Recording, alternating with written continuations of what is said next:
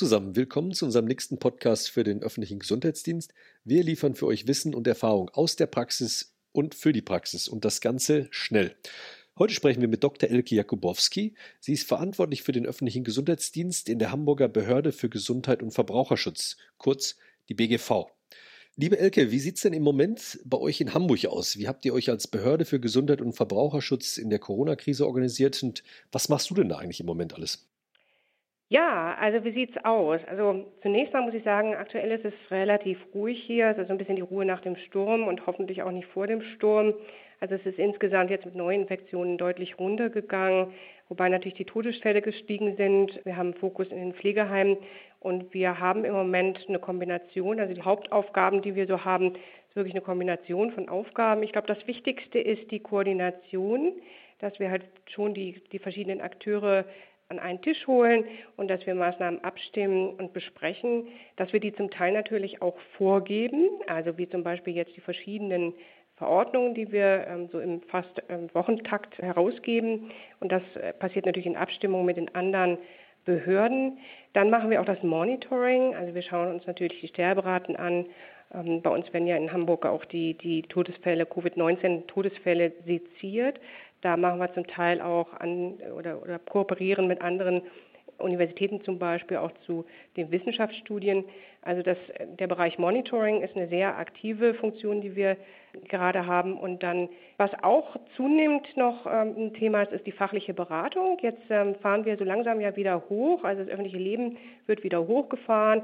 Zum Beispiel morgen öffnen die Restaurants und ab morgen sind auch wieder alle Sportvereine aktiv, die, die draußen Sportarten anbieten. Und da machen wir natürlich sehr, sehr viele fachliche Beratungen für die jeweiligen Hygienekonzepte. Also es geht wirklich durch Schulbehörde, durch unsere Sozialbehörde, für den Kita-Bereich. Das geht eben auch über verschiedene Wirtschaftsbereiche. Jetzt ist aktuell natürlich auch Fußball, St. Pauli, HSV. Also da machen wir die Hygieneberatung der Hygienekonzepte. Und dann ist natürlich immer das, was wir so als Ministerium eben unser Bread and Butter sozusagen haben, ist Information und Dokumentation, aber eben auch die Presse- und Öffentlichkeitsarbeit. Ähm, da sind wir sehr aktiv. Wir haben regelmäßige Pressemitteilungen natürlich jeden Tag und natürlich die Landespressekonferenzen und dann natürlich viele, viele, viele Anfragen, die wir beantworten.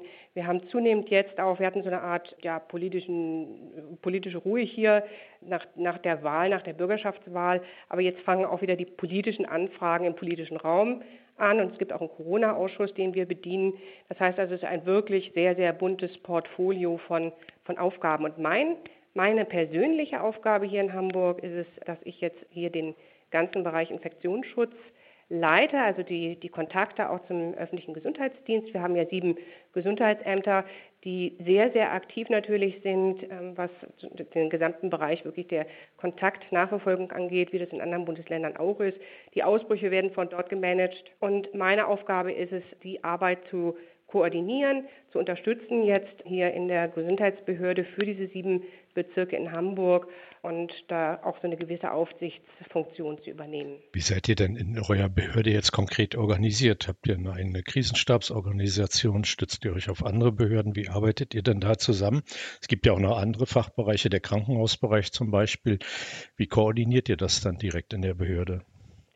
Ja, das hat sich so ein bisschen entwickelt. Also es hat sich von einer sozusagen internen Gruppe öffentlicher Gesundheitsdienst so sukzessiv hochgestuft mit dann noch einer, einer Taskforce im Gesundheitsbereich und wir haben uns im Stab organisiert. Die Innenbehörde ist ja dann auch als Stabsorganisation ähm, hier noch, noch viel, viel stärker aktiv geworden und da sind wir in der Zusammenarbeit miteinander vernetzt und stimmen sehr, sehr viel miteinander ab. Es ist aber schon mein Empfinden, dass wir als Gesundheitsbehörde im Prinzip eigentlich die gesundheitlichen Vorgaben machen, natürlich die Infektionsschutzvorgaben. Und du erwähntest gerade den Krankenhausbereich. Also da sind wir natürlich jetzt auch ganz eng in der Abstimmung mit den Krankenhäusern hier, die die Covid-19-Patienten ähm, behandeln. Wir haben hier für den Krankenhausbereich die Beschaffung zentral organisiert. Also wir haben sehr früh hier einen Bedarf ermittelt bei den Krankenhäusern, zum Beispiel für persönliche Schutzausrüstung, für Masken natürlich und auch im ambulanten Bereich ähm, sind wir dabei gewesen. Es hat erst die KV übernommen, aber da sind wir eben in so einer zentralen Beschaffungssituation gelandet. Organisiert sind wir ansonsten natürlich so wie alle anderen auch, wir haben eine designierte Webseite, wir haben eine 24-7-Hotline, ähm, wir haben natürlich auch eine Zusammenarbeit zum Beispiel mit der kassenärztlichen Versorgung, die die Testung machen, ähm, die, die SARS-2-Testung und wir arbeiten auch eng zusammen, zum Beispiel mit der Ärztekammer, machen da so ein Newsletter der Ärztekammer, der regelmäßig rausgegeben wird. Das ist so, so, ein, so ein kleiner Geschmack für unsere Organisation hier in Hamburg. Wie gesagt, in der Zusammenfassung, ja, wir sind im Stab organisiert, nennen das aber nicht Corona-Stab, weil das die Innenbehörde macht. Also die ist sozusagen der Corona-Stab. Und ähm, wir arbeiten sehr, sehr eng in der Abstimmung zusammen. Meine Wahrnehmung ist, dass wir die, die, die Infektionsschutzthemen wirklich auch fachlich, dass wir da führend sind. Jetzt habt ihr in den Hafen in Hamburg. Als hanseatische Stadt ist Hamburg gerade dafür bekannt. Was macht ihr denn da? Oder was sind da für Herausforderungen, die ihr besonders habt bei euch in Hamburg? Ja, genau. Wir, haben, wir sind eine Hafenstadt und, und, unser Hafen ist ja auch ein IGV-Hafen. Ähm, das heißt, ist für die Umsetzung der internationalen Gesundheitsvorschriften zuständig, was eben auch bedeutet, dann, dass wenn jetzt Schiffe in Schwierigkeiten kommen, wenn zum Beispiel ein Ausbruch auf einem Schiff ist, dass der dann auch sozusagen die, das Schiff auch die Berechtigung hat, hier in Hamburg anzulanden und, und wir es dann versorgen. Wir haben einen sehr professionellen hafenärztlichen Dienst und das äh, liegt bei uns in der BGV in einer Institution, die zu der Gesundheitsbehörde, BGV ist die Kurzform für Behörde für Gesundheit hier und Verbraucherschutz.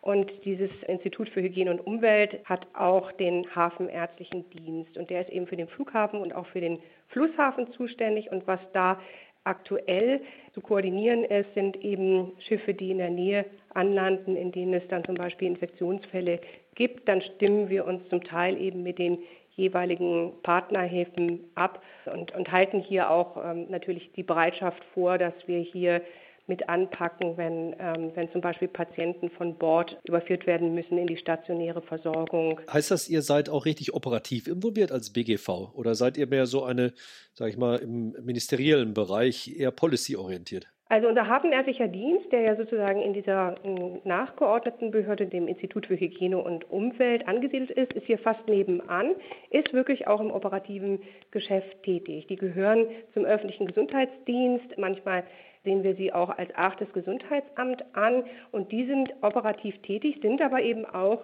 Teil der Gesundheitsbehörde. Das ist jetzt auch so, dass wir von Anfang an mit den Leitungspersonen dort eben im Austausch sind, eigentlich seit Januar, seitdem wir hier eben in diesem sehr engen tagtäglichen Austausch in unsere täglichen Morgenlagen haben. Und wir wissen eigentlich über diese, dieses operative Geschäft im Hafen auch über diesen Weg eben sehr viel Bescheid. Die Kollegen sind auch operativ tätig und gehen zum Beispiel auch, wenn es notwendig ist, wenn ein Fall jetzt zum Beispiel beim Flughafen an Bord gemeldet wird, der, der Kapitän meldet sich, dann können die eben auch an Bord gehen. Und die sind dann auch diejenigen, die zum Beispiel am Flughafen diese Poster, die dafür zuständig sind, äh, dass, der, dass das Poster aufgehängt wird oder wenn das notwendig wäre, mit medizinische Versorgung am Flughafen direkt zu organisieren. Also sind schon auch operativ tätig. Du sprachst schon an die Zusammenarbeit mit den Hamburger Gesundheitsämtern. Die ist natürlich sicher intensiv. Äh, hast du ein gutes Gefühl? Kommuniziert ihr viel miteinander? Habt ihr Eigenaktivitäten der Gesundheitsämter? Die vielleicht nicht mit der generellen Linie für Hamburg übereinstimmen, hört man ja an anderer Stelle hier und da. Oder äh, versteht ihr euch so als großes Ganzes für Hamburg?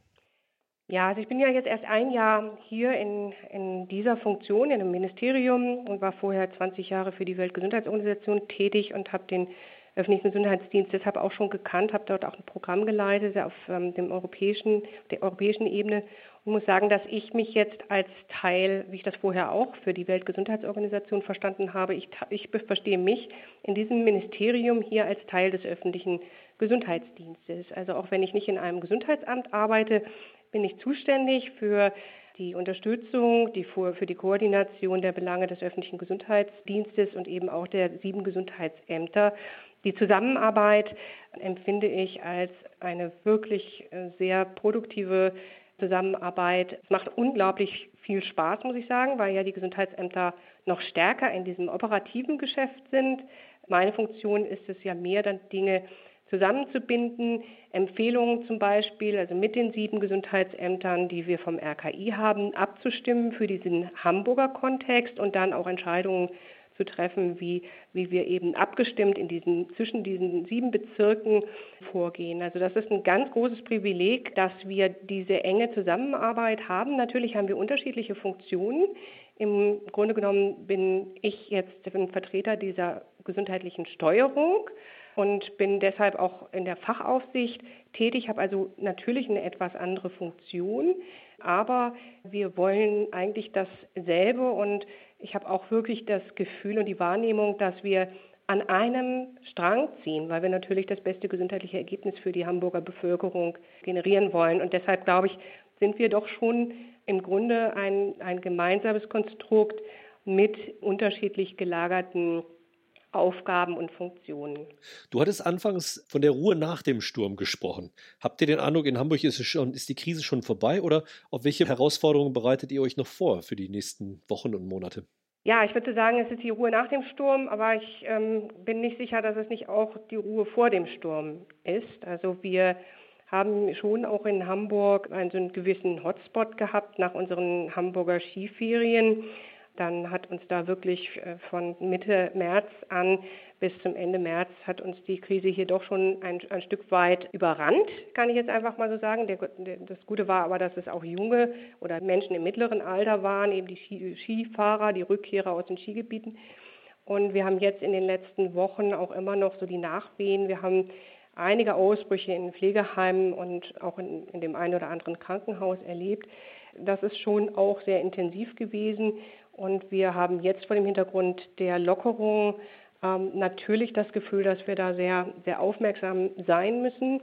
Und wir sind nicht sicher, dass uns nicht auch eine zweite Welle ereilt, vielleicht sogar eine dritte Welle. Wir bereiten uns vor auf den Herbst und Winter natürlich, das machen ja die meisten jetzt, also sich auch schon mal so auf diese typische Erkältungssaison vorzubereiten, wo dann wir mit mehreren Infektionserkrankungen dann wieder gleichzeitig zu tun haben werden. Und ähm, wir bereiten uns jetzt auch auf den möglichen Relapse, also auf eine mögliche, mögliche zweite Welle vor. Das, das sieht so aus.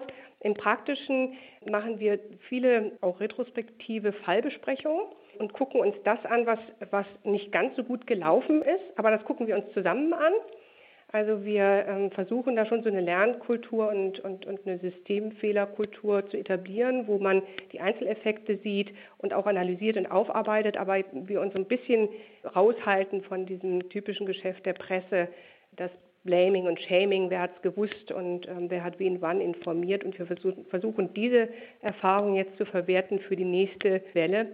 Könnt ihr denn von euren Fallbesprechungen sozusagen sagen, woran sich die Hamburger im Moment anstecken? Also Pflegeheime eine Sache. Bundesweit sind ja die Schlachthöfe in den Mittelpunkt gerückt, aber der normale Hamburger, wo steckt der sich denn gerade an? Also der normale Hamburger im Moment, das sind eben nur so 10, 15, 20 Fälle, sind also ganz wenige Fälle und ähm, die stecken sich jetzt im Moment auch immer noch bei Kontaktpersonen an.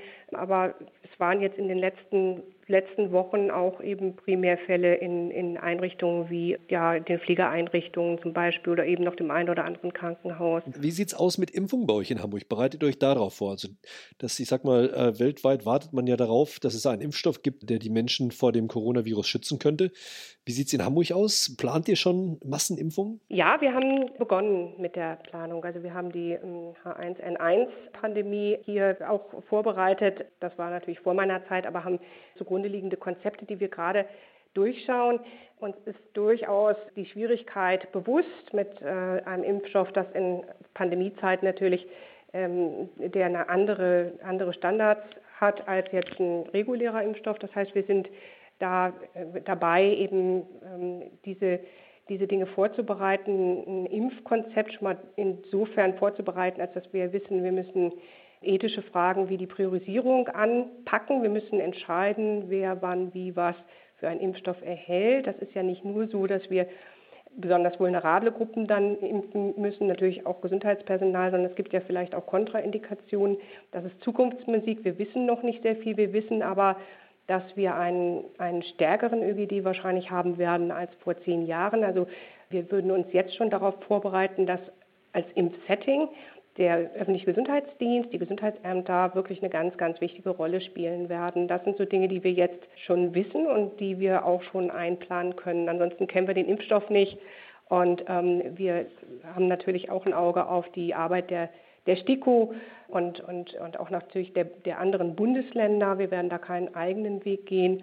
Aber wir wissen und wir rechnen auch damit, dass auch das Kommunikationskonzept ein ganz anderes ist als bei der regulären, was weiß ich, Grippeimpfung. Und zusätzlich sind wir natürlich dabei, jetzt auch schon so langsam darüber nachzudenken, wie viel Impf Impfstoffe wir für die regulären Impfungen, also gerade für die Influenza-Impfung natürlich vorhalten müssen. Also es gibt ja viele, viele Fragen noch, zum Beispiel wird man, wie jetzt vor zehn Jahren bei H1N1, wird man da zum Beispiel auch die Kinder mit ins Boot nehmen. Da sind ja auch noch unbekannte Größen. Man weiß ja immer noch nicht so richtig genau, welche Rolle die Kinder im Infektionsgeschehen spielen.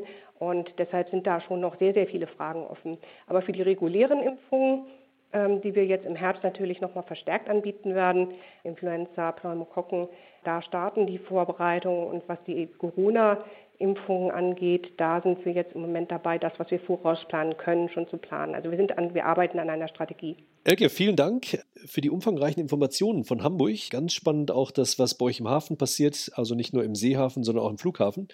Und wir kommen bestimmt nochmal auf dich zurück, gerade wenn es um das zunehmend heiße Thema Impfung gegen Corona weitergeht, weil da ist, glaube ich, jetzt ein Bereich, der zunehmend an Rasanz gewinnt. Dankeschön für deine Zeit. Gerne. Ja, danke auch. Euch noch einen schönen ne? Tag. Alles Gute nach Hamburg. Ne? Dankeschön. Tschüssi. Euch ne? auch noch Danke. Tschüss. Tschüss.